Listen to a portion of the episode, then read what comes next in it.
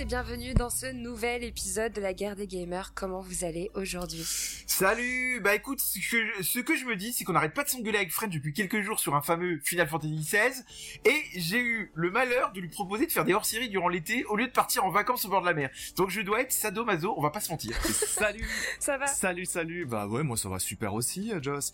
Euh, moi je suis très content parce qu'on va aussi parler de harmonie, parce qu'on parle aussi de bons jeux dans la guerre des gamers. Commence pas à m'attaquer là-dessus Ça promet tout ça. En entendant au programme de ce podcast, vous l'avez compris, Final Fantasy et Harmonie. Mais en toute première partie, retour sur les dernières actualités du moment, notamment avec une nouvelle étude concernant le rétro gaming.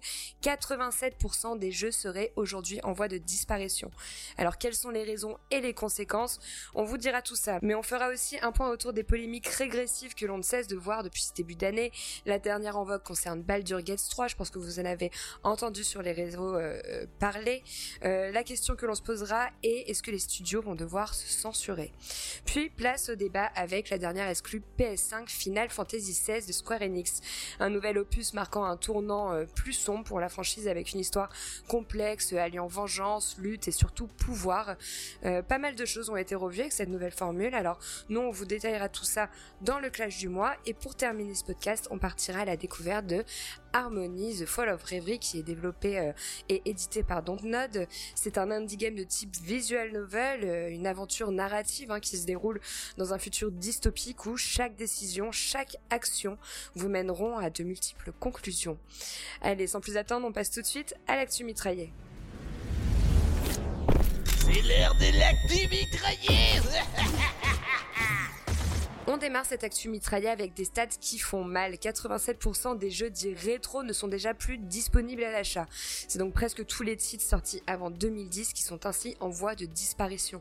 Si je prends l'exemple par exemple des jeux PlayStation 2, seulement 12% de ceux-ci sont disponibles aujourd'hui à l'achat. French, comment expliques-tu euh, que tant de jeux soient euh, à ce jour euh, autant en, en danger critique d'extinction? Alors ça, Joss, eh ben, c'est le problème du euh, de la lutte entre les jeux physiques et les jeux disponibles uniquement en digital sur les stores.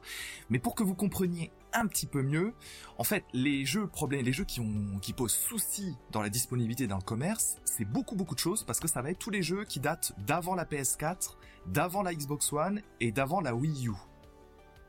C'est-à-dire tous les jeux qui, euh, qui, en gros, sont sortis avant 2010. Là, on parle de la génération 2013-2012. C'est pas si éloigné, hein. PS4, Xbox One, bon. Je vais préciser ce que dit French. En fait, l'enquête dont on parle, c'est une enquête qui a été menée sur 4000 jeux sortis entre les années 70 et 2009.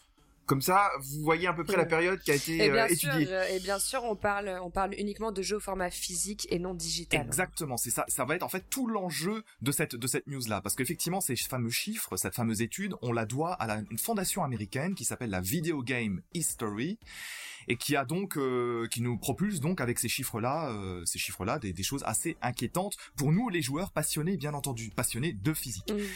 Alors si je vous dis, si je vous parle un petit peu de nos jeux préférés, euh, je sais pas, des trucs très peu connus, hein, le premier Halo sur Xbox, Metal Gear Solid 2 sur la PlayStation 2, les anciens Mario, le fameux Zelda Ocarina of Time que que Jalma adore sur la Nintendo Non, mais il y, a un jeu aussi que j'aimerais mettre en avant, c'est GoldenEye. Il a été indisponible pendant des années pour le retrouver et on a été obligé d'attendre qu'il revienne sur la Nintendo Switch sur le store pour pouvoir y avoir accès. Donc vous voyez, euh, même des gros jeux de l'époque, on a du mal à les trouver de nos jours, quoi. Non mais d'où l'importance de collectionner. Très honnêtement, on avait eu ce débat entre nous dernièrement sur l'édition physique et l'édition digitale. Et moi, je suis une pro physique, je suis une collectionneuse. Je garde mes jeux depuis la Dreamcast jusqu'à aujourd'hui. Et je, c'était pourquoi j'ai fait ça, c'est parce que j'ai toujours eu une crainte. C'est ce genre de news en fait, c'est de voir la disparition des éditions physiques, de ne pas pouvoir mmh. retrouver des jeux qui ont bercé et marqué notre enfance. Il y a rien de plus triste que ça en mais fait. Vous voulez que je d'où l'importance de. Vous voulez que je vous donne un chiffre effrayant? T'as parlé de 12% de jeux sur PlayStation 2. Je vais te donner un autre chiffre en parallèle euh, de jeux encore trouvables sur Game Boy. Vous avez tous eu la Game Boy, c'est notre génération. Yes, On ne retrouve Tetris. plus que des jeux Game Boy. 5,87% des jeux euh, sur le marché légal. Ouais. Je peux... Yes. Mais c'est très dur, hein. c'est très dur à trouver. Moi j'ai ma Game Boy, je sais que j'en cherche des fois des cartouches et c'est très dur dur à trouver. Ce qui est triste, c'est qu'en fait, c'est pas que les jeux. En fait, c'est les jeux, mais c'est en fait l'histoire Mm. euh, du jeu vidéo qui disparaît dans ces conditions-là. en fait, ce qui est très très très embêtant, parce qu'à défaut de l'expliquer, on peut quand même parler de conséquences concrètes dans nos vies de joueurs. Ce qui est très compliqué, c'est qu'en fait aujourd'hui, on dépend du coup des stores des différents constructeurs. Pourquoi je dis ça? Vous avez tous remarqué, par exemple sur la Switch, mais également du côté de Microsoft et du côté de Sony, vous allez trouver tout un tas d'anciens jeux qui sont disponibles via des émulateurs maison qui vous permettent légalement de jouer à des jeux euh, sur, vos consoles actuelles, sur vos PS5, sur vos Xbox Series et sur vos Switch. Sauf que ce qui est embêtant là-dessus, c'est que vous êtes obligé, la plupart du temps, de racheter vos jeux au format numérique pour pouvoir continuer à y jouer. Et c'est ça qui est embêtant.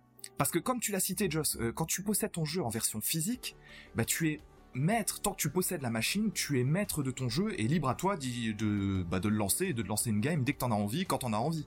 Et tu n'es pas dépendant d'une tierce partie, le constructeur, l'éditeur ou peu importe. C'est ça le, le- la problématique du digital et qui me chiffonne et qui m'embête un petit peu ici. Et la problématique du digital peut aller euh, est plus grave que ça. Si on a des fermetures de stores et que vous n'avez pas eu le temps d'acheter certains jeux, alors ça a été le cas il y a peu de temps. Il y a eu la fermeture des stores de la 3DS et de la Wii U.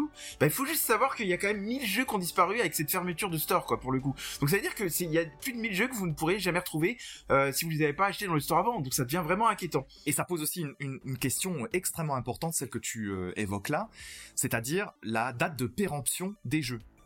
Parce que si ton store, en l'occurrence, effectivement, le store de la de la Wii U a fermé il y a pas si longtemps que ça de mémoire.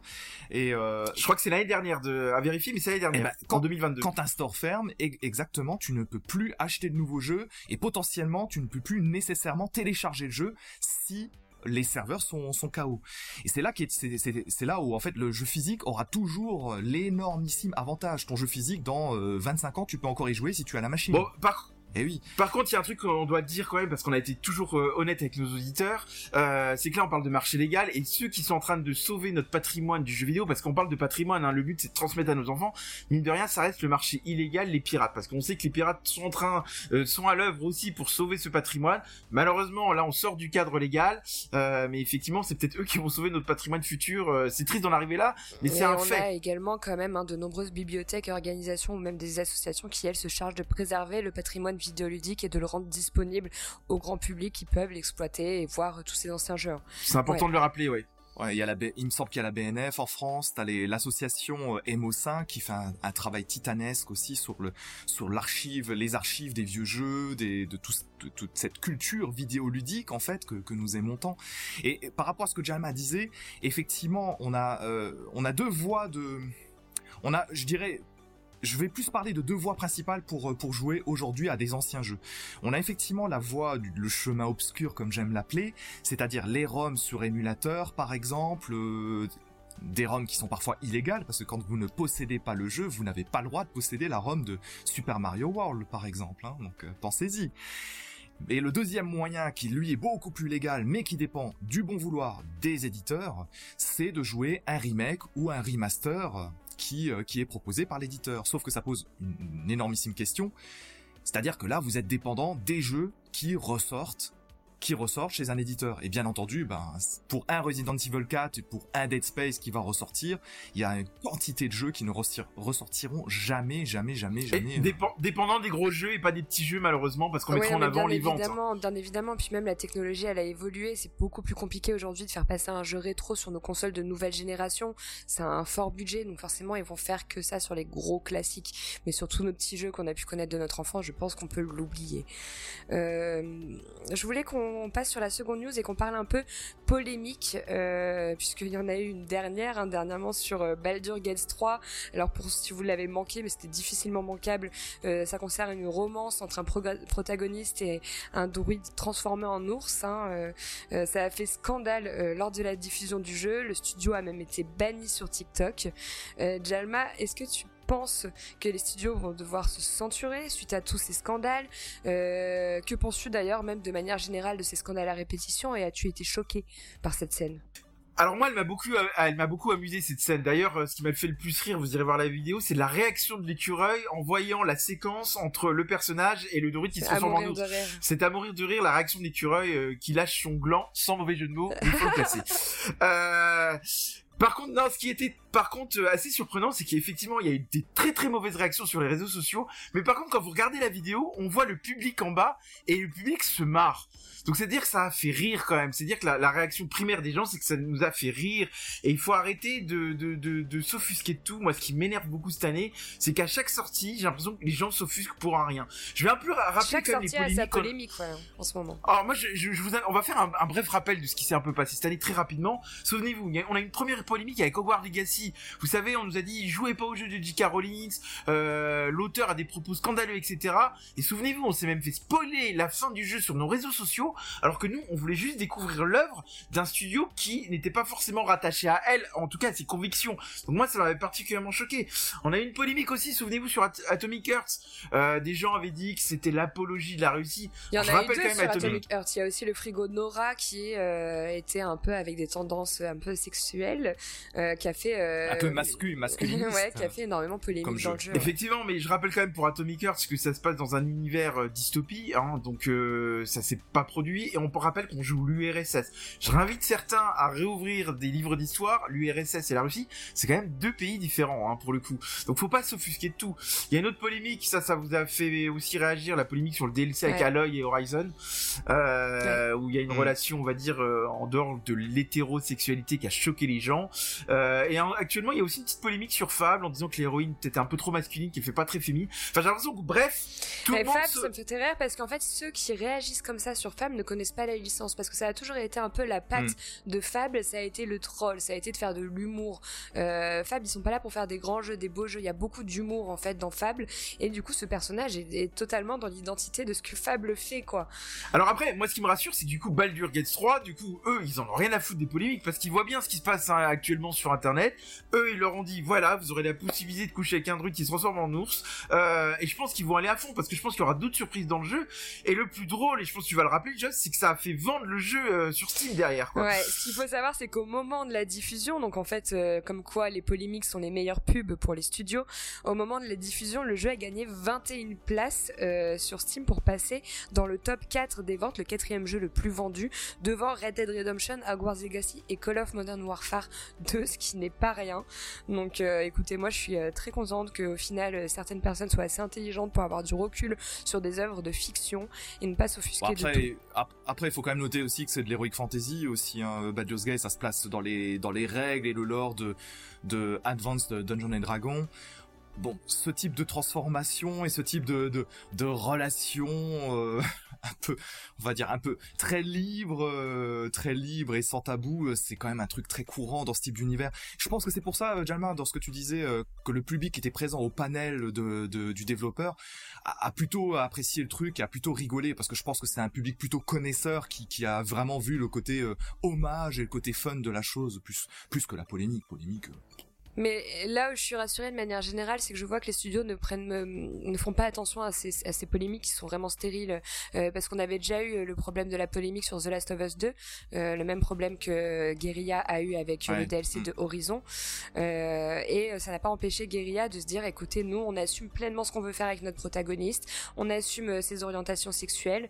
je trouve ça génial en fait de, de, ne pas se fermer, de continuer d'ouvrir la voie sur l'évolution du monde en fait, tout simplement. Exactement et puis en plus, euh, c'est très bien que tu parles de d'Horizon et puis de de, de de Fable en l'occurrence. Parce que euh, moi, je suis désolé, mais moi, incarner un personnage qui entre guillemets n'est pas dans mes goûts et mes envies, quelles qu'elles soient, euh, euh bah, j'en ai rien à cirer. Je, je joue pas un jeu pour avoir mm. un personnage féminin qui soit dans mes goûts physiques, un personnage masculin qui soit dans mes mm. goûts physiques. Je joue le jeu pour ce qu'il a à me donner. Donc ça me complètement stérile le truc. Je, ne comprends pas cette polémique. Je j'arrive pas. À ce, qui est rassurant à le dire, je pense que vous serez d'accord avec moi, c'est que finalement euh, les, les réactions n'entraînent pas de, de limite de la liberté d'expression et de limite de la liberté de créativité des studios. Et ça c'est important. Et tant que cette liberté sera présente, parce que le jeu vidéo reste un divertissement, faut quand même le rappeler, euh, et que les développeurs vont pouvoir euh, s'exprimer comme ils veulent, c'est qu'on aura gagné et qu'on arrivera toujours à mettre ces polémiques de côté. Donc j'espère que tous mm. les studios vont continuer dans cette voie et qu'ils aient cette liberté de créativité qui continue. Amen. C'est beau ce que je dis, hein, franchement, je vais faire. Honnêtement, sur ces belles paroles, on va clôturer euh, l'actu mitraillé, on va passer au clash du mois.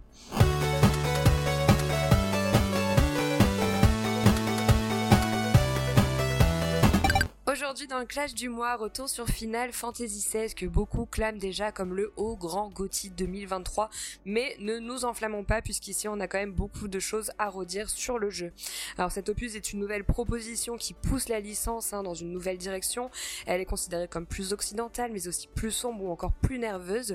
Nous on a fait l'épisode, hein, enfin ce 16e épisode, on va revenir tout de suite dessus en vous détaillant un peu l'histoire, le gameplay, la DA et nos ressentis sur le jeu.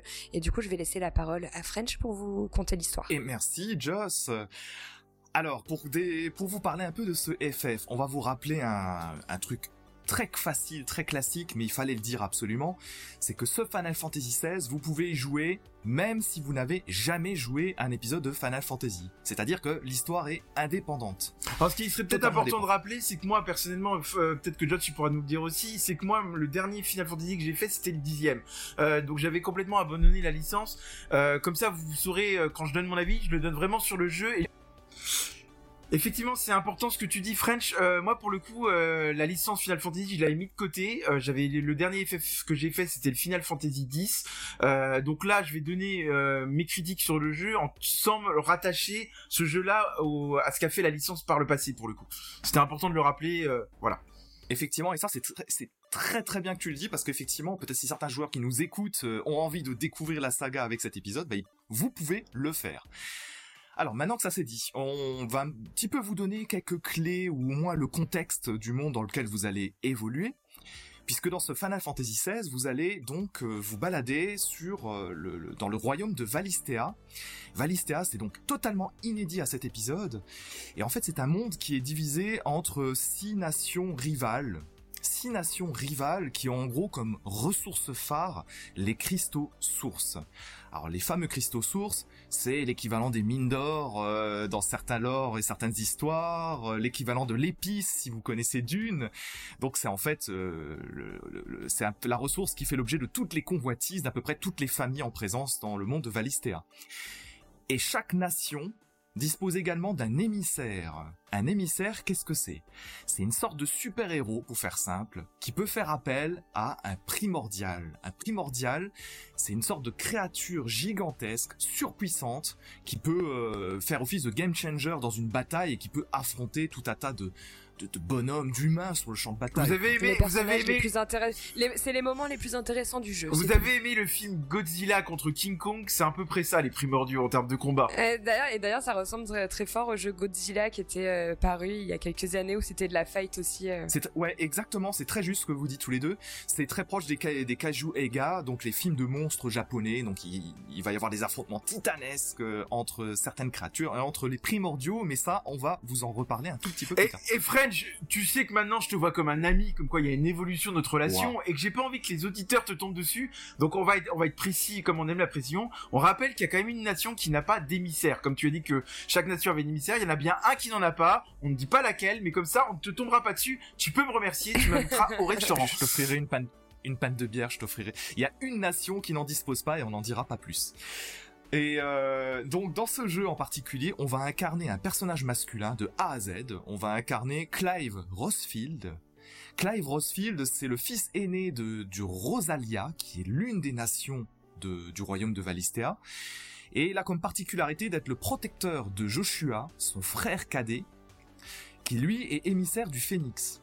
Alors pourquoi je parle de particularité? Parce que tout simplement Clive aurait dû avoir les pouvoirs du euh, les pouvoirs de son d'un primordial. Or, c'est un petit peu plus compliqué que ça, mais ça mais alors French, pour- pourquoi il les a pas eu alors? Ben ça, il faut jouer au jeu. Vous le saurez dans les premières heures du jeu. Et en fait, il faut, pour vous pr- préciser le contexte, en fait, c'est un jeu qui est très influencé sur l'univers de la dark fantasy ou la littérature, euh, je vais dire médiévale, euh, façon Game of Thrones, puisque tout le monde en parle, et c'est vrai qu'il y a tout un tas de références à Game of Thrones. Faut savoir qu'en fait, on est dans des temps hyper chaotiques, et que trahison après trahison, on va vite avoir un autre personnage de Clive qui va devenir une sorte de soldat esclave avant de croiser la route de l'idéaliste Sid, Sid qui est un personnage qui lui cherche à rendre libre tous les hommes de Valistea. Donc ça va être une rencontre très importante et ça va être un peu la, clé la première grosse clé du jeu sur euh, ce sur quoi il va vous mener et les enjeux qu'il va qu'il va avoir à vous montrer dans, dans le cadre de son histoire. Alors l'histoire justement pour terminer, c'est une histoire qui est assez dense. Pourquoi dense? Parce qu'en fait il y a énormément de choses à dire dessus, en bien comme en mal, peu importe. Mais il y a beaucoup, c'est une histoire qui est très fouillée. Il y a une géopolitique qui est marquée, vous allez avoir beaucoup de choses qui vont vous parler des avancées des humains, des différentes armées, où est-ce qu'elles vont se situer. Donc ça, pour les amateurs, vous allez kiffer cette, ce partie-là du jeu. Et il y a des grandes thématiques également qui sont abordées dans le jeu, c'est-à-dire que on va parler du libre arbitre des hommes, de l'esclavagisme également. En fait, ce FF, il aborde des thèmes qui sont euh, euh, pas adultes, mais je vais dire plutôt très matures. Tu sais, tu racontes mieux l'histoire de Final Fantasy XVI que le jeu en lui-même. C'est assez impressionnant. Alors, Joss, si c'est pour prendre la parole et raconter des conneries pareilles, je pense que tu aurais mieux fait de te taire. Euh, moi, je vais revenir un peu sur cette histoire de géopolitique qui m'a beaucoup plu dans le jeu. Pourquoi on va faire le parallèle à Game of Thrones? C'est que vous allez retrouver beaucoup d'alliances, des échanges commerciaux, des trahisons, des histoires d'amour d'ailleurs entre les, les royaumes. Moi, j'ai trouvé que l'histoire, elle était, elle était passionnante. Euh, et il y a un mois, il y a un passionnante, c'est pas le terme que j'aurais dit. Déjà, on est sur un scénario qui est hyper progressif. Faut savoir que vous jouez 50% du jeu en vous faisant chier sur, sur l'histoire. Alors moi, je suis pas d'accord avec ces propos-là. Euh, tu te fais chier sur l'histoire. T'as absolument rien à faire sur les 50% du jeu. T'es vraiment dans, dans la mise en place des personnages hyper nanardesques et caricatures du jeune ado torturé, du costaud, de l'intello qui se réunissent tous ensemble. Mais t'as absolument rien qui va venir compléter ta narration. Je veux dire, euh, on a, on va passer par euh, des open world qui sont complètement vides. On n'a aucun paysage qui sont ravagés alors qu'on est quand même dans un monde qui est censé être dévasté par le conflit, par la guerre. Ça, on le ressent absolument pas et c'est très important je trouve que ton environnement t'apporte le contexte de la narration. On est sur des quêtes qui sont vraiment inutile. Excuse-moi, mais jusqu'à 50% du jeu, les quêtes sont d'un boring as fuck. Autant les quêtes annexes, on peut dire d'accord, c'est des quêtes FedEx, c'est pas étonnant, mais même les quêtes principales, elles vont pas porter très loin et t'apporter beaucoup sur la narration. alors moi je rappelle parce que tu critiques beaucoup les 50% du jeu. Alors je vais revenir sur le scénario. En fait, les premières les premières heures de jeu, on va découvrir le passé de Clive et c'est hyper intéressant parce que en fait, il chasse son passé, il cherche à comprendre certaines choses, on ne dira pas mm. lesquelles. Et moi je trouve que c'est très bien pensé de la part des développeurs parce que du coup, on s'attache quand même au personnage parce qu'on va on va on va euh, comprendre le passé de chaque personnage. En plus, il va faire des rencontres hyper importantes. Euh, chaque... Je suis pas d'accord. Le background de ah, chaque personnage, il est pas assez détaillé. Il est pas assez. Mais alors, il est détaillé dans le glossaire, madame. Je trouve qu'il y a un personnage.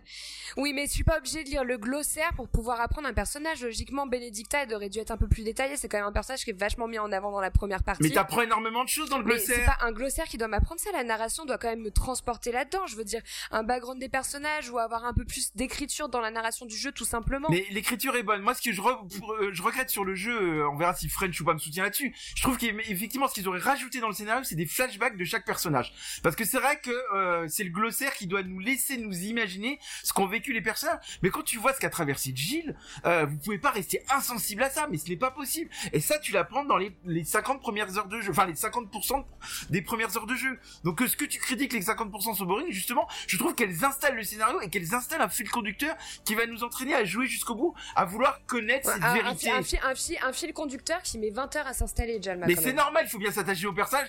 mais, Game of Thrones fait pareil, hein, dans la saison 1, hein, madame. Ah, plus vite que ça, quand même. Bon, pour, le coup, j'ai quand même envie de te suivre un petit peu, Jalma. Et pourtant, et pourtant, vous allez, vous allez comprendre en m'écoutant que l'histoire, c'est pas ça qui m'a enthousiasmé, loin de là. Mais pour le coup, j'ai quand même envie de te suivre, Jalma, pour une raison, pour la raison suivante, c'est qu'on parle de Benedicta. Benedicta, c'est un personnage féminin clé euh, des euh, premières heures, des dix premières heures, un truc comme ça à peu près.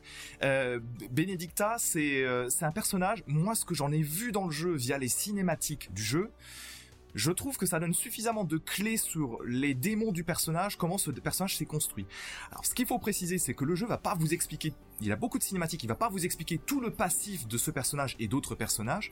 Mais si vous voulez approfondir, d'où l'absence de flashback. Oui, il y a, y a, quand même, il y a quand même quelques flashbacks quand même quelques-uns. Mais on va pouvoir approfondir éventuellement le vécu de ces personnages en lisant l'équivalent du codex ou du glossaire, comme on l'a dit, hein, qui s'appelle, euh, je sais jamais comment il s'appelle, chronogramme ou, quelque chose comme ça dans le jeu. Et quand vous allez explorer ça à base de petites fiches, pas trop longues, en fait, vous allez comprendre tout un tas de choses sur le vécu des personnages. Mais ça, c'est si vous voulez approfondir. En gros, le jeu vous donne les clés. Si vous voulez en savoir plus, vous allez dans le fiche glossaire qui sont très très très bien foutus au sein du jeu. Après, je pense qu'il y a un truc qui vous a gêné dans le scénario. Je vais en parler parce que c'est vraiment dans les premières minutes de jeu. Donc ça sera pas du spoil. Et si c'est du spoil, vous sautez 30 secondes, une minute. En fait, ce qui a peut-être pu vous gêner, c'est qu'en fait, il y a un fléau noir. C'est un peu l'équivalent des marcheurs blancs dans Game of Thrones qui est en train de se produire. Et en fait, Oui. on voit les royaumes continuer à s'entretuer, en tout cas de se partager des bouts de terre comme ils peuvent, alors qu'il va se passer un événement. Mais je me risque à Hmm. ce parallèle-là. Peut-être que les gens tomberont dessus.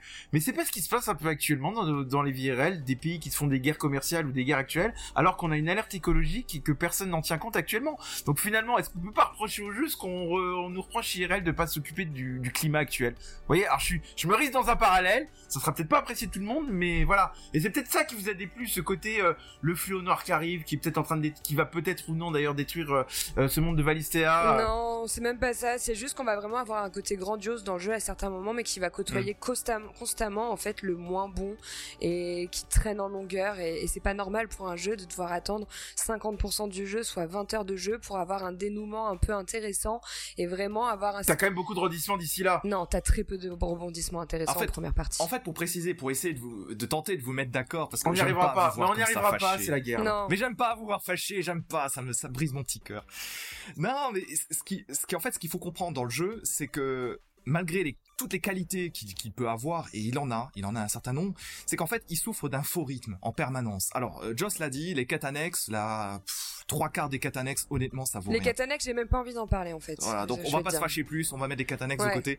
Bon, mais même dans l'histoire Ouais, elles sont pas obligatoires. Effectivement, c'est pas plus passionnant. Je vous rejoins là-dessus. Ça, Je vous l'accorde. c'est hein. pas mal. Mais dans l'histoire principale, il faut savoir qu'il y a aussi l'équivalent de annexes. Ça, j'ai pas compris. À part pour rallonger la durée de vie, j'ai pas compris pourquoi il y a des choses aussi ridicules que chercher, euh, chercher de l'ail, par exemple. Ça, ça fait partie de la mission principale. C'est ça, c'est très et bizarre. en fait ça vient de rajouter de la longueur, ça vient de rajouter de la longueur au jeu qui est inutile et excuse-moi mais autant si on avait un gameplay, on en parlera après, qui était dynamique et qui nous Ça, stimulait, après. Là, Hmm. c'est pas le cas. Non seulement l'histoire, elle est pas stimulante non plus dans la pa- première partie, ce qui fait qu'au final, t'as rien de stimulant du jeu avant d'arriver à un certain élément déclencheur important pour la narration, qui est euh, vraiment euh, très très En loin dans le faut jeu. comprendre. Alors, vous allez y être sensible ou pas. Mais en fait, il faut comprendre que le, que le jeu est construit sur une sorte de faux rythme. Pourquoi je parle de faux rythme? Il va y avoir des scènes qui sont à jouer ou à suivre en cinématique, qui sont absolument dingues, des trucs épiques. Vous allez vous en prendre plein les yeux, plein les oreilles, et c'est un bonheur. Sauf que, quand vous allez avoir en général une heure, une heure vingt de, choses absolument grandioses avec éventuellement des superbes révélations sur le jeu et, et l'histoire de certains personnages, faut savoir que pour arriver à ça, vous allez vous taper plusieurs heures moyennes, voire complètement bowing pour reprendre le terme. Et c'est ça le gros problème du faux rythme de Final Fantasy XVI. Ouais, mais moi je reviens sur une dernière chose sur le scénario parce que je trouve qu'il y a quand même beaucoup de rebondissements. Moi je me suis juste amusé à regarder bien la géopolitique avec le glossaire et à me, à me dire Clive, qu'est-ce qu'il va pouvoir faire en fonction de cette géopolitique là.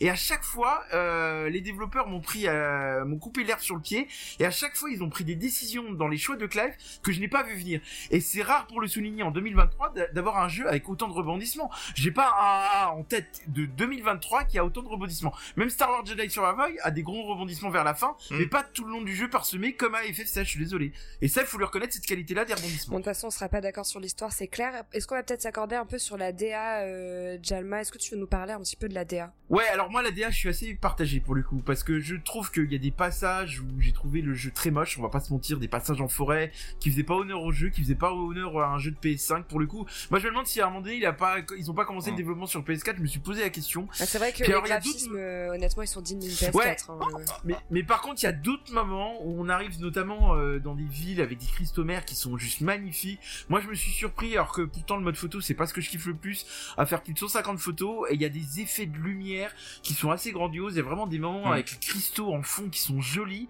Euh, les combats primordiaux, vous les avez parlé, il y a des effets de lumière dans les combats. On s'en prend plein les yeux et tout ça. C'est vrai que c'est quand même magnifique.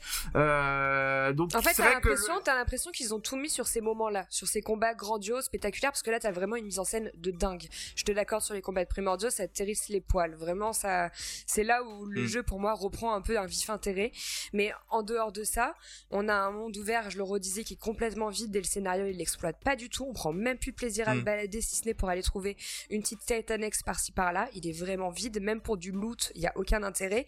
Et surtout, les villes, les villes dans, dans cette, euh, dans ces univers sont des coquilles coquille vide en fait, Mm. c'est rempli de PNJ, ils répètent sans cesse les mêmes lignes de dialogue, la modélisation de ces PNJ, il faut se le dire, elle est quand même dégueulasse. Euh, Il y a aucun, il y a vraiment, on parlait de conflit, on parle d'un monde qui est, qui est, qui est en feu et tu ne ressens absolument pas ça. Ça te sort du Ah, contexte, ressens non quand seulement- même. ça te sort non seulement du contexte de la narration, mais ça te sort aussi d'une DA qui est saisissante. quoi. Oui, mais alors euh, le, le problème de ne pas sortir l'urgence de la situation, on peut pas faire se procès à la Final Fantasy XVI, c'est le problème d'un peu tous les jeux. hein. God of War Ragnarok, on avait dit la même chose hein, il y a quelques on a mois. pas reçu. Je suis d'accord avec French. Très bon argument, tiens. Je te félicite là. Bah tu vois, ça, ça arrive. Par contre, je suis un petit peu surpris euh, quand tu quand vous parlez tous de la technique euh, de type PS4. Parce que s'il y a des trucs moi qui me font rager comme pas possible, euh, je pense par exemple à, alors euh, bizarrement je l'ai pas trop vu sur les réseaux sociaux d'ailleurs ce truc-là, mais les lunes par exemple et, et les ciels, mais honnêtement la plupart du temps c'est déglingué quoi, c'est un c'est un truc qui est vraiment ni fait ni à faire quoi, c'est c'est moche au possible. En fait sur le plan de la DA et de la technique, je dirais que c'est à l'image du jeu, c'est-à-dire que c'est une terre de contraste. C'est-à-dire que vous allez avoir des trucs absolument fabuleux. euh, vous en avez parlé, les combats, des combats de primordiaux, avec entre autres les les primordiaux qui sont les super créatures, les super monstres, avec des textures, des rendus, des reliefs sur les corps, mais qui sont fabuleux. Les effets visuels, la lumière de qu'évoquait Jalma, qui est absolument divine de A à Z. Euh, vous avez des visages en gros plan, en cinématique, euh, cinématique temps réel, qui sont extraordinaires. En revanche, Joss a tout à fait raison. Dès qu'on passe à des choses annexes, secondaires, c'est à- c'est digne de Skyrim, quoi. De- de- donc c'est franchement moche, quoi. Je reviens sur deux choses avec les graphismes. Alors déjà, euh, je suis désolé quand on dit on ne ressent pas l'urgence de la situation, on ressent quand même quelque chose. C'est le comment vivent les esclaves à cette époque-là. Euh, on ressent ce que vivent les pourvoyeurs. Ils appellent ça des pourvoyeurs. On sent que, enfin, c'est des mecs, enfin, c'est des personnes qui sont complètement déshumanisées, que les gens déshumanisent. Et ça, tu le ressens de balade dans le monde. Si vous avez pas ressenti ça, pour moi, vous êtes passé à côté du jeu. Par contre, je tiens à dire que euh, le mode performance fonctionne très mal sur PS5. Je suis assez étonné parce que moi, je Ouais. rappelle que quand même, les développeurs a dit ah, vous allez pouvoir jouer au jeu. Il y aura pas besoin de mettre de page day one, etc. Bah les gars, euh, vous avez sorti un Et menti, mais, hein. mais peut-être sortez d'autres patchs. Oui, ils ont sorti un one, mais peut-être euh, l'urgence de la situation serait peut-être de sortir d'autres patchs parce qu'actuellement le mode performance ne fonctionne pas sur PS5. Je vais revenir sur le monde ouvert. Vous le critiquez énormément. Euh, certes, il y a rien à faire. On va pas se mentir, c'est vrai. Mais ça, c'est ces putains de jeux en ce moment qui mettent ça à la mode, de mettre absolument des mondes ouverts parce que les jeux maintenant n'assument Mm. plus de mettre des jeux euh, couloirs. Et ben, Il est inutile. ce mais, monde mais, comme l'était dans Star Wars Jedi Survivor, le monde euh, ouvert n'a pas vraiment d'intérêt. Comme il était dans God of War Ragnarok, il n'y avait pas d'intérêt. Soit on non, assume les arrête, couloirs, soit on arrête, les assume pas, quoi. Arrête, arrête. Ils C'est étaient un quand même effet de beaucoup mode. plus remplis. Il y a, ils étaient quand même Mais à quoi il plus servait dans le scénario. À quoi il servait dans le scénario T'avais, t'a- t'avais, t'avais, du- loot qui pouvait t'amener à du craft. T'avais plusieurs choses. Mais à quoi ça servait dans le scénario? Juste réponds à la question. Eh ben, ça servait à level up ton personnage. Ouais, en fait, dans le scénario. de RPG. Pas dans le gameplay. Non, pas dans le scénario, mais au moins ce monde ouvert, faudrait qu'il t'amène à des choses qui puissent te level up ton personnage dans ton dans ton aventure, à faire du craft sur tes armes, à changer tes armures, enfin tout simplement. Là, le monde ouvert est totalement vide, c'est-à-dire que même le loot, il est inutile si. Oh, excuse-moi, pour faire une amélioration de ton épée de temps en temps. Mais euh, et encore, c'est pas hyper poussé quoi. Mais Mais voilà. ça Quoi, les tu fait peux de aller à la les mondes forge ouverts, et hein. tu peux améliorer tes armes. Arrêtez, Ah, arrêtez ouais, vos conneries. là. dingue. Ouais, mais c'est un effet de mode des mondes ouverts. Je ne comprends pas. Par contre, euh, God of War, t'avais quand même plein de contenus annexes qui étaient dans ces mondes ouverts. Tu peux pas dire que les mondes ouverts Ouais. de God of War étaient Oui, mais est-ce qu'ils avaient un intérêt? La question Là, c'est est-ce qu'ils avaient un intérêt? Regardez, moi je vous donne un, je vous donne un contre-exemple. Resident Evil 4 qu'on a fait cette année, c'était un monde couloir, il y a aucun monde ouvert, ça, le jeu marche très bien, il est très rythmé et du coup on perd pas en intensité du scénario. Le problème c'est que les, les mondes semi-ouverts vous font perdre en intensité de scénario. FF16 tombe dans Bah, le je piège, d'autres Je jeux sont tombés dans le piège. Heart cette année a fait la même erreur. Il a essayé de faire un truc zombie La, ouvert. Atomic Heart ça a fait la même erreur. Et arrêtez, arrêtez de faire des mondes ouverts si c'est pour ne rien Bah, raconter pour dedans. continuer sur FF16, puisque Jalma visiblement c'est ton cheval de bataille là, euh, excuse-moi, s'il y avait aussi une narration qui était plus forte dans les missions principales et des objectifs plus forts à différents moments clés, eh ben ton problème de monde ouvert il ne se poserait pas. T'aurais un jeu euh, semi-ouvert qui serait beaucoup On, plus on perd trop, on perd 2-3 heures dans les mondes ouverts. Oui, mais ça c'est parce que le jeu manque de challenge, on va y venir sur le Bah gameplay. justement, parlons-en du gameplay. Est-ce que tu veux faire une synthèse dans un premier temps du gameplay et après on débattra Bon, je vous cache pas que je risque de le défoncer le jeu sur le gameplay. On va, on va pas se mentir. Alors pourtant, je, alors pourtant, je vais être honnête, je pense que, non, mais alors je vais, je vais te le dire pour une bonne fois pour toutes parce que je me demande si des fois les gens se disent il a aimé le jeu ou pas. J'ai adoré FF16. Comme ça, c'est clair. Maintenant, je défonce le gameplay. Euh, Ok, vas-y. voilà. non, euh, ce que j'ai beaucoup aimé dans le gameplay, et ça, vous allez pas me contredire, c'est des combats hyper dynamiques qui nous en mettent plein la vue. Ouais. Les combats de primordiaux, on va Ouais, pas revenir, mais ils sont Spectaculaire. sont spectaculaires, Spectaculaire. c'est incroyable. Moi, j'ai beaucoup aussi aimé l'arbre de compétences qu'il y a. Alors, vous allez me dire, c'est bien pour un RPG. D'ailleurs, c'est le seul élément d'RPG qu'on retrouvera là-dessus. On va y revenir. Euh, parce que ça va permettre d'apprendre des nouveaux Il combos. est... Oui, Oui. mais il est pas dingo. T'apprends quelques combos, mais il est pas non plus hyper dingue, hein, cet arbre de compétences. Oui, mais c'est un jeu euh, qui est accès grand public. Donc, c'est pour ça que c'est pas très complexe. On n'est pas sur un The Witcher 3, attention. Vous hein. êtes dur. Ouais, bah, euh, comme moi, quand on m'a parlé de Final Fantasy et Dark Fantasy, je m'attendais à quelque chose quand même d'un Vous peu êtes plus poussé. dur. Voilà, Vous et êtes après, dur quand même. Oui, mais ça va renouveler le gameplay de, de, de, de développer, enfin de débloquer d'autres euh, compétences. C'est ça qui est Par important. contre, oui, et les combos, il faut se dire, les combos, ils sont nombreux et ils sont vraiment dingues. et ils sont beaux à T'as regarder. une super mise, t'as une super mise en scène encore sur les combos. Ils sont vraiment super bien faits. Euh, par contre, il y a un truc que je reproche, c'est qu'il va y avoir un côté très brouillon quand tu vas les Hmm. exploiter ces combos, parce qu'en fait, ça va te, Avec ça la, va te la brouiller tornade, tout ton justement. écran. Avec une tornade, par exemple, qui va noircir tout ton écran, ou avec le feu qui va prendre vraiment tout ton écran. Et du coup, ça rend les combats un peu brouillons quand tu utilises ces combos. C'est le seul dom euh, hic. Et on sinon, rappelle la, dernière chose de gameplay, c'est que vous avez la possibilité, alors d'utiliser votre loup, euh, vous verrez, euh, qui va vous aider aussi dans les combats, ça c'est toujours intéressant, ça rajoute une petite possibilité en plus, et la possibilité d'utiliser des potions, des sels de défense, et de force, etc. Euh, pour que apporter. vous n'allez pas trop avoir besoin d'utiliser au cours de l'aventure. Et non, et en fait, alors ce qui est assez surprenant dans ce jeu, et c'est un gros défaut du jeu, c'est le manque de challenge. En fait, dès le départ, vous aurez que deux, deux modes, le mode histoire et le mode action. Et on sait qu'à la fin du jeu, vous allez pouvoir débloquer deux niveaux de difficulté. Le problème, ce qui est étonnant, c'est qu'on se fait chier dans le jeu en termes de challenge. Et en plus, alors moi je me demande qui les utilise, je me pose la question, c'est que vous vous souvenez-vous, vous avez des options d'accessibilité pour vous faciliter euh, vos Ouais. phases de gameplay. Mm. Par exemple, utiliser les potions de manière automatique ou d'esquiver naturellement les ennemis euh, sans que vous ayez une Mm. touche à appuyer. Mais je me demande qui les utilise alors que je trouve déjà le jeu très facile. Alors peut-être une petite clé, peut-être une clé de compréhension là-dessus, sachant qu'il existe en plus un mode de difficulté encore plus facile hein, que le mode action qui est le mode normal du Mm. jeu.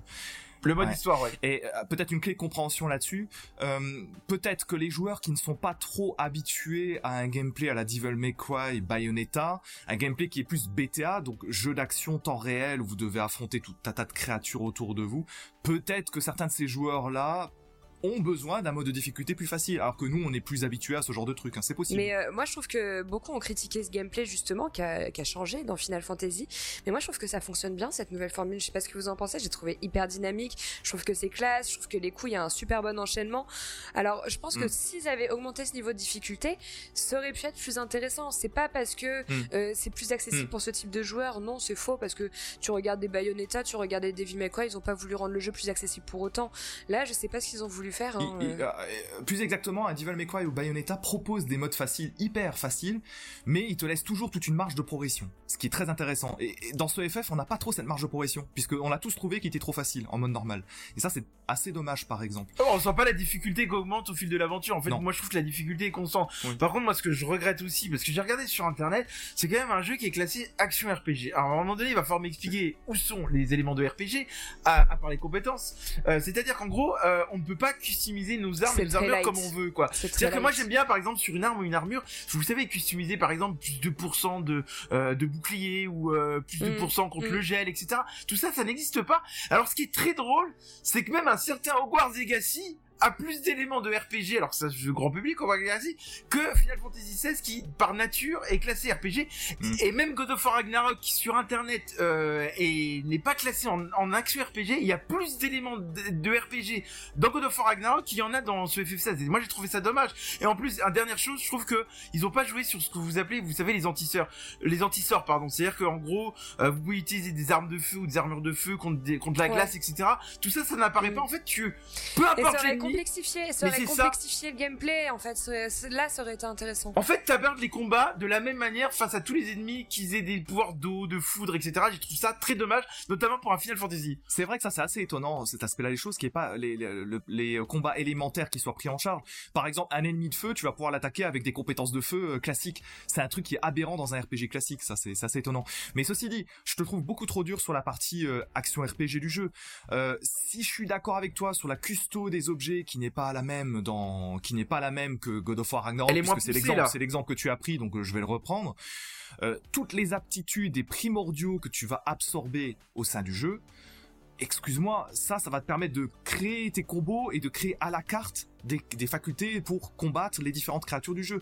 Si ça, c'est c'est pas, pas les de aptitudes de RPG, c'est- excuse-moi. C'est euh, pas oh, non mais là mais moi j'entends ce qu'il veut dire Jalma dans les mécaniques de RPG et je le rejoins là-dessus c'est que moi aussi j'aurais aimé pouvoir améliorer mon armure améliorer mes C'est armes très limité ici. Ça, par contre, faut le reconnaître. C'est très voilà et là et en fait c'est- on a un côté RPG qui est un peu trop Mais regardez, vous avez trop même pas, vous avez même pas. alors qu'ils auraient pu l'exploiter justement ils auraient pu Oui, mais exploiter ce monde ouvert avec Alors, des, des, des potentiels euh, pour, du, pré- du pour préciser mon retrouver point de pour vue là-dessus, améliorer là, je me désolidarise totalement de vous.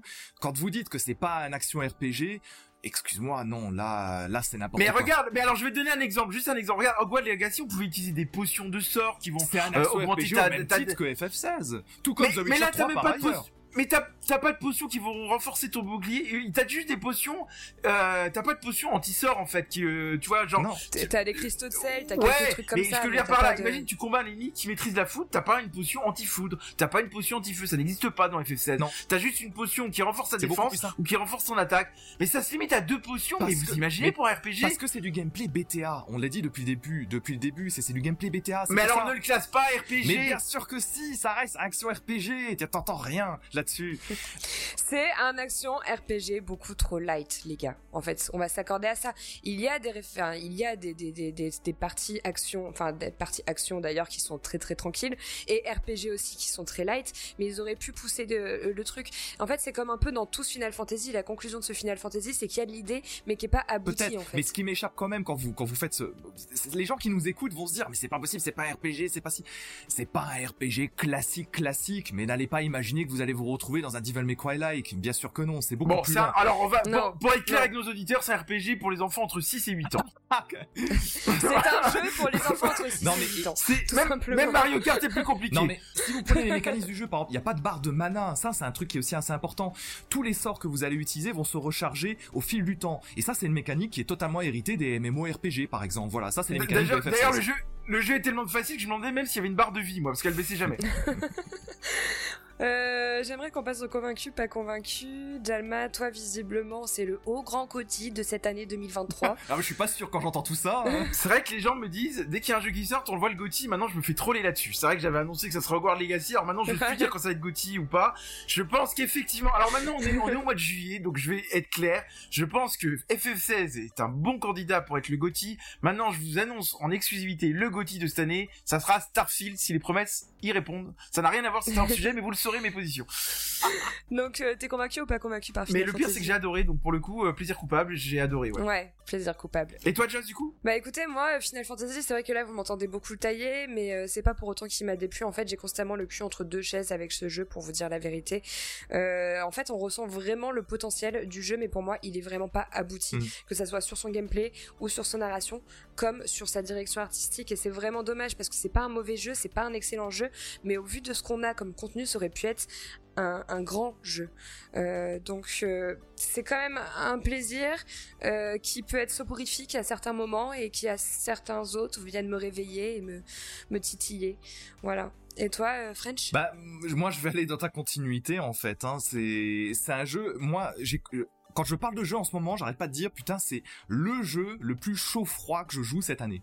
C'est-à-dire que c'est le jeu qui, qui parfois m'emmène dans des sims pas possibles où je suis mais enthousiaste, je, je booste le volume, euh, mes voisins m'adorent tout ça parce que voilà les bandes son sont très belles par moment. Les flics débarquent. Ouais, euh, C'est vrai qu'on n'a pas parlé des OST. C'est vrai qu'on n'a pas parlé des les OST qui sont les OST sympas, ouais sont certaines Pas sont toutes, très très belles certaines, pas ouais. tout- pas tous les moments mais certains moments sont magnifiques surtout dans les grands combats clés et euh, le gros problème du, du, du jeu en fait c'est qu'il arrête pas de souffler le chaud et le froid c'est à dire qu'il y a toujours ce problème de faux rythme vous allez avoir des un rythme grandiose par moment et ensuite vous allez descendre euh, de plusieurs étages et c'est ça qui est très embêtant et moi je suis mon, mon goût là pour vous le recommander il aurait fallu que le jeu soit plus homogène or ce n'est pas le cas il est bourré bourré bourré de contrastes en permanence et du coup ça j'ai pas euh, j'ai pas spécialement aimé pour pour vous donner un peu un indicateur moi j'ai tendance à dire que c'est pour une heure de plaisir vous allez vous taper euh, 4-5 heures de trucs Exactement. moyens voire médiocres Exactement. Si vous voulez résumer autrement, French, c'est une heure de cuite pour 4 heures de décuve, il supporte plus. après.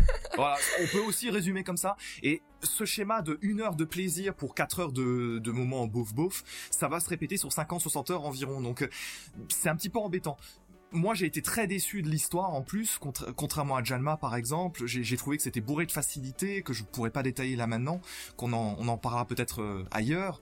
Et euh, du coup ça m'a vraiment coupé, coupé mon plaisir, mon plaisir du jeu. Moi c'est pas un jeu que j'ai spécialement aimé cette année, sans plus quoi. Bon, malgré tout, malgré ses avis, hein, Final Fantasy reste un bon jeu. Et, il est bourré d'imperfections certes, on vous en a cité plusieurs, je vais pas les reciter ici, mais il serait quand même vraiment dommage que vous passiez à côté de cet épisode qui offre une mise en scène grandiose, ne serait-ce que pour ses combats euh, et qui modernise la saga grâce à un regard nouveau sur la licence. Euh, Final Fantasy, c'est une exclusivité temporaire sur PS5, alors je pense que ça va durer environ un an et vous pouvez le trouver au prix de 66 euros. Comptez une soixantaine d'heures si vous voulez euh, le terminer. Je dis une soixantaine d'heures en ayant fait les annexes à côté. Après, elles sont hmm. pas utiles. Ne perdez pas de temps là-dessus si vous n'avez pas envie. Mais voilà. Bon, en attendant, c'est terminé pour ce clash du mois. Pour clôturer, on va passer au calumet du pixel, un sujet un peu plus calme et un peu plus sage. Oh, tu peux faire tourner, s'il te plaît? Pas de soucis, man. Oh. Alors dans ce calumet du Pixel, on va retrouver notre Nao internationale qui n'était pas présente dans la première partie du podcast puisqu'elle n'avait pas fait Final Fantasy, euh, tout simplement parce qu'elle n'avait pas de PS5 malheureusement. D'ailleurs, on, lance un appel, achetez-lui une PS5, on n'en peut plus. on va ouvrir une cagnotte. non Nao, comment tu vas aujourd'hui? Eh ben écoutez, ça va très très bien. En effet, euh, bah, pas pas emballé de base euh, par Final Fantasy et au final en vous écoutant, bah, je suis pas plus emballé que ça donc sans trop, euh, sans trop de peine euh, de passer sur quelque chose d'un peu plus doux. Oui, pas de regret. Je vais vous présenter euh, une petite pépite française pour ce, pour ce, calumet du pixel. Ouais, justement, tu vas venir nous parler de Harmony The Fall of Reverie. Donc, c'est le dernier jeu des studios français Dontnod, plus connu hein, pour Life is Strange ou encore Tell Me Why. alors, Nao Harmony, c'est un jeu du genre narratif, attaché à des choix, à des conséquences, aux émotions, à la narration plutôt forte. Qu'est-ce que tu vas nous raconter sur ce jeu? Et bah du coup dans Harmony, on incarne le personnage de Polly, donc il va retourner dans sa ville natale euh, qui s'appelle Atina, donc c'est un peu Méditerranée, etc. On va vous en parler un peu dans la DA, mais c'est un endroit assez chaleureux. Euh, après de nombreuses années, afin de retrouver euh, sa mère qui a disparu. tout un tas de questionnements arrivent, pourquoi elle a disparu, etc. Il y a un contexte, entre guillemets politique euh, qui va qui va intervenir là-dedans. Et donc rapidement, on rentre dans le jeu et on va découvrir l'existence de rêverie. Donc rêverie, c'est un monde qui est lié au nôtre où on va rencontrer des aspirations. Donc ce sont des entités avec des personnalités qui sont assez distinctes et elles influent le destin de l'humanité. Donc on va rencontrer six aspirations euh, qui ont des personnalités euh, bien définie et euh, on va voir que échanger avec elle et prendre certaines décisions avec elle vont avoir des conséquences parfois irréparables. Donc dans le monde de rêverie, elle est connue sous le monde d'harmonie. Donc c'est une oracle qui est capable en fait de voir dans le futur et de guider les aspirations dans leurs choix. On peut donner des conseils et donc ça va être à nous en fait de savoir si on souhaite les suivre ou non. Et ça va être à nous, entre guillemets, de prendre les bonnes décisions pour résoudre nos propres problèmes. Mais en fait, il faut savoir que ce qui nous touche, nous, nos problèmes qui nous touchent en tant qu'humain, dans le monde de Fatal, donc la Terre, en fait, c'est Fatal, ça touche également, euh, bah, le monde de rêverie. On va voir qu'ils sont rapidement, euh, étroitement liés euh, par leur relation.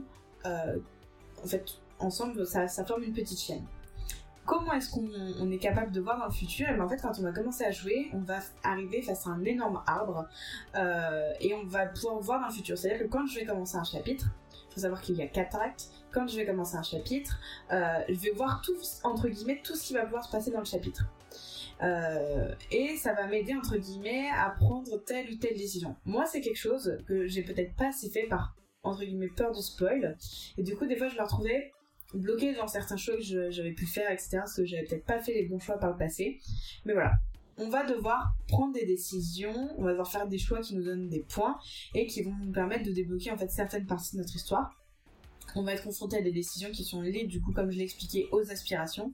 Et à la fin de chaque acte, les points cumulés ouvrent des fins spécifiques en fonction des aspirations qu'on a privilégiées.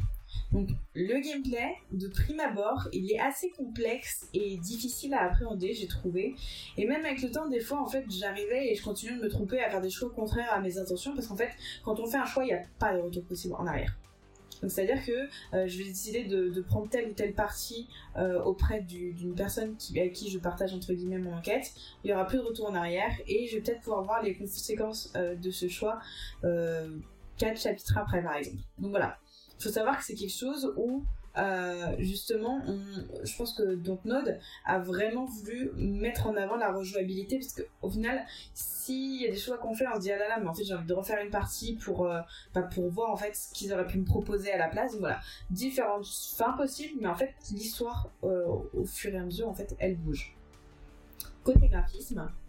Côté graphisme, euh, le jeu mélange 2D et 3D, donc qui offre de très beaux décors, hein, euh, avec des couleurs assez vives, assez chaudes.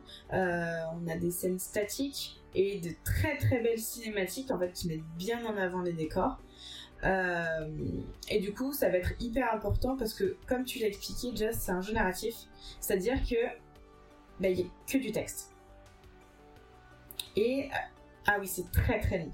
Et euh, si vous pouvez guillemets, facilement subir la fatigue de lecture digitale, ça risque d'être très compliqué parce que c'est que du texte, que du texte, que du texte. Euh, à la base, c'est vrai que quand moi j'ai commencé le jeu, je m'attendais vraiment à me dire, ben en fait, euh, je vais retrouver, euh, je sais pas, un peu un côté point and click ou autre.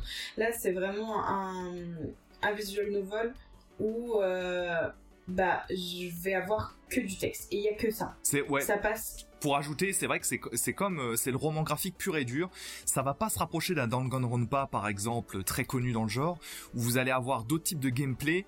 Ici, vous allez vraiment être uniquement dans une histoire que vous allez passer avec vos fameux choix que, que Nao a très très bien. euh, Mais c'est que des personnages qui dialoguent, tu ne bouges pas ton personnage, il y a pas des mouvements de personnages. Que des dialogues et des dialogues à Jamais. choix. rien du tout, que du choix. C'est-à-dire que vraiment, tu, tu as ton arbre, tu as ton arbre en fait qui te dit entre guillemets ce qui va se passer, et tu sélectionnes quelle partie de l'arbre tu veux suivre. En fait, c'est vraiment, euh, en- tu, tu, tu crées entre guillemets ton histoire, mais c'est tout. Il n'y a pas de, il y a, il y a pas de gameplay à proprement parler. C'est vraiment que du choix narratif. Tu ne te déplaces pas, tu choisis pas où tu veux aller, tu enquêtes pas Mm. entre guillemets réellement, mais par contre tu vas toucher à certaines problématiques qui sont très intéressantes. Ouais, parce que est-ce que le jeu te tient suffisamment Et- et- en haleine euh, quand même avec les choix que tu fais pour le coup? C'est ça qui est, qui est important dans ce type de jeu. Comme un des 3 Bicom qui est assez réputé là-dessus pour le coup. Grosso modo, oui, et, et même encore des Trobicom, t'as un peu plus de mouvement et c'est ce qui te rend la chose dynamique. Euh, c'est vrai Ouais, que là, mais c'est surtout les textes qui le rendent dynamique, hein, 3. ouais, là c'est vraiment, et même là c'est quand même vraiment très lourd. Euh, c'est vraiment quelque chose que je peux reprocher. Je m'attendais peut-être à quelque chose d'un peu plus, euh, d'un peu plus jouable entre guillemets parce que c'était quelque chose de très fatigant au final à suivre. Euh, donc ça, ça convient pas à tout type de joueur. C'est quelque chose qu'il faut savoir. Faut être très très très très amateur de romans graphiques, de visual novel. C'est vraiment vraiment le- la condition sine qua non pour apprécier ce Dontnod.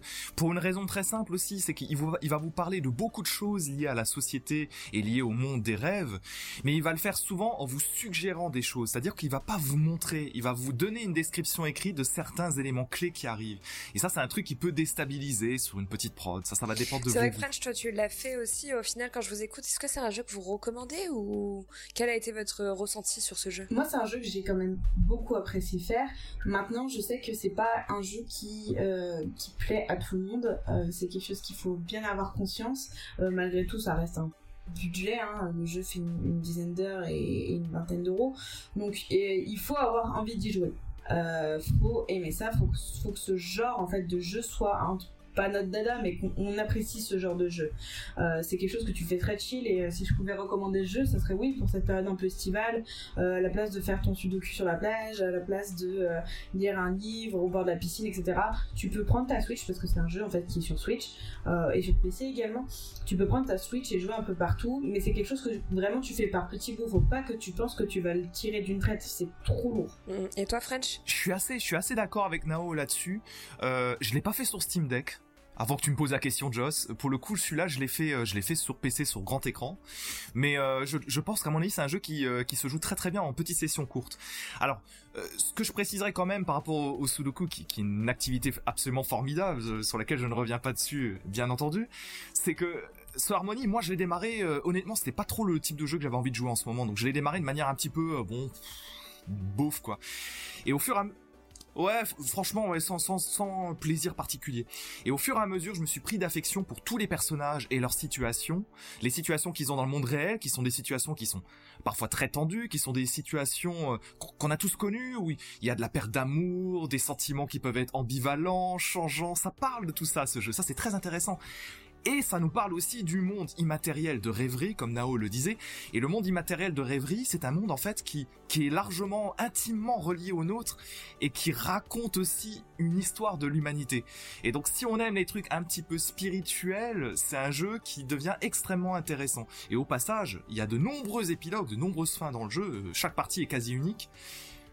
Euh, Il y a des choses euh, très profondes qui sont abordées, donc euh, si vous aimez des choses qui interrogent un petit peu la vie, le monde dans lequel on vit et compagnie, franchement, allez-y. Moi, j'ai plutôt kiffé. L'histoire de l'humanité est quand même liée à l'histoire des personnages parce que si je comprends bien, il y a l'histoire des personnages et Oui, l'histoire de l'humanité. au destin, au destin des personnages que tu vas il suivre. oui. il y a quand même un lien finalement, il y a un fil conducteur. Je veux dire, c'est ça ma question Ah finalement. oui, il y a, y a un lien entre tous les personnages, et comme je te dis, il y a même un lien entre les personnages, entre guillemets, fictifs, et je mets des gros guillemets dessus, donc les personnages qui sont dans la vraie, et les personnages avec qui, en fait, tu vas dialoguer, qui sont euh, des connaissances, des amis, des rencontres, etc.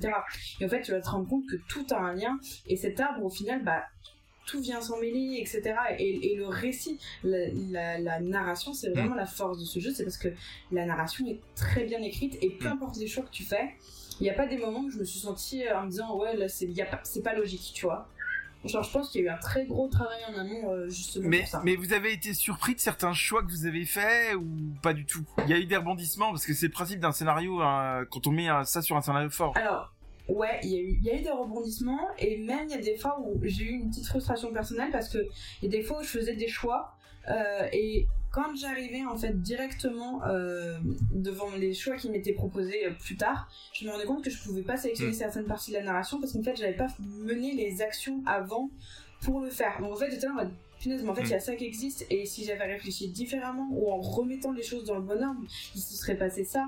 Donc c'est autant frustrant que tu te dis en fait c'est toi qui mènes ton histoire et c'est un Oui. peu comme dans la vie réelle, une fois que tu fais des choix bah tu peux difficilement En fait, il faut se dire truc en fait. le truc suivant qui est passionnant dans ce jeu, c'est-à-dire c'est l'effet papillon.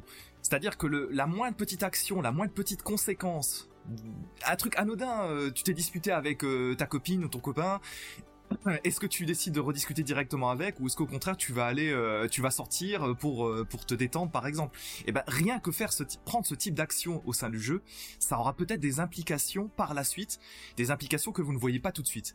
Et là-dessus c'est assez malin parce qu'en fait il y a tout un tas de directions que le jeu va prendre qui vous seront tout simplement impossibles à voir dans une seule game, comme Nao l'a très très bien dit. Et ça c'est assez c'est assez riche. C'est- un jeu qui est euh, euh, on, on peut vouloir le rejouer avec grand plaisir hein, à mon avis. Pour découvrir ce que vous n'avez pas vu. Oui. Pour les curieux, le jeu est disponible hein, sur Switch au prix de 25 euros environ, il me semble. Et pour une durée de vie d'environ une dizaine d'heures, vous avez mis combien de temps chacun? Euh, moi j'ai mis 10 heures. Euh, mais c'est parce que euh, en fait euh, la condition du jeu c'est que euh, quand je faisais tout simplement euh, quand je le faisais je le faisais pas toute seule. Donc en fait il y avait un peu un espèce de jeu théâtral histoire de me maintenir en haleine parce que je suis quelqu'un qui, qui lire ça me dérange pas mais en fait faire que du jeu comme ça où tu ne bouges pas c'est très très fatigant donc le faire à deux etc c'était bien plus fun donc j'ai mis plus de temps mais je pense que tout seul toute seule j'aurais mis moins de temps Alors, les amateurs de visual novel, si vous savez ce que c'est comme genre, vous allez vous allez prendre plus 5 pour l'appréciation, bien entendu. C'est pas un défaut qui va vous gêner celui-ci. Euh, moi perso, j'ai mis quelque chose comme 8 heures et quelques, mais euh, entraînant un petit peu. Ça va dépendre de votre rythme de jeu, mais bon, en moins de 10 heures, à mon avis, vous allez en voir le bout. Ok, eh ben écoutez, merci pour cette découverte de Harmonie. Euh, bah nous c'est terminé pour ce podcast. et C'était le dernier podcast avant les vacances. Yes. On est en vacances Ah, bah merde, non, Fred, non, on pas dit pas, nous, putain, non, bah non, on, va, on, on peut le dire, on peut le dire, voilà, les filles s'en vont, les filles s'en vont, nous on s'est dit avec French, eh Ouais. on va vous faire des hors-séries durant l'été, je vais prendre la place de la bosse à la présentation, il était temps, les filles, profitez bien, on vous, on n'est pas sûr que les, places fait un soient coup encore d'état. là, Il fait un coup d'état. Il a été absorbé par Final Fantasy. bah voilà, il est temps de faire un coup d'état, mais la- l'avantage c'est qu'on vous le dit avant et on vous le dit en podcast, Voilà. on est honnête. Exactement. Non, on se retrouve, on va se retrouver en septembre Mm. avec un, un podcast plutôt intéressant. Je- On va encore garder un peu la Oh oui. surprise, mais je pense que vous allez tous, euh, Je pense que dans aimer. tous les cas, les gens s'attendent à ce qu'on ait une belle proc sur cette euh, fin de deuxième saison avec toutes les sorties. il y a. En tout cas, sur Vous cette fin d'année, il y a une très belle programmation. Je vous préviens, on va faire chauffer les manettes parce qu'on a beaucoup de jeux à faire pour vous faire des belles reviews. Euh, en attendant, nous, on va partir en vacances, donc on vous souhaite de bonnes vacances à tous. Euh, profitez bien, voilà, comme Jalma l'a dit, il y aura quand même des épisodes hors série qui vont paraître au courant de l'été Mm. sur des petits indés qu'on a eu en coup de cœur, euh, qu'on a envie de mettre en avant. Je pense notamment à Bramble the Mountain King. Je sais qu'on va faire un hors série ensemble. Vous allez peut-être aussi parler un peu de Zelda, je sais pas. Enfin, il y a des petits trucs qui se trament, vous Et puis, verrez. moi, j'aimerais donner un dernier conseil aux auditeurs. Pensez à bien mettre un maillot de bain sur la plage, vous risquez d'avoir des problèmes. Merci Jalma. Écoutez, on va clôturer sur ces beaux propos de Jalma, bien utiles. Euh, et on vous souhaite à Et de la crème un solaire, c'est important. un très bel été. Allez, Bye. salut. Ciao. Salut, à bye bientôt. bye à la rentrée. Bye.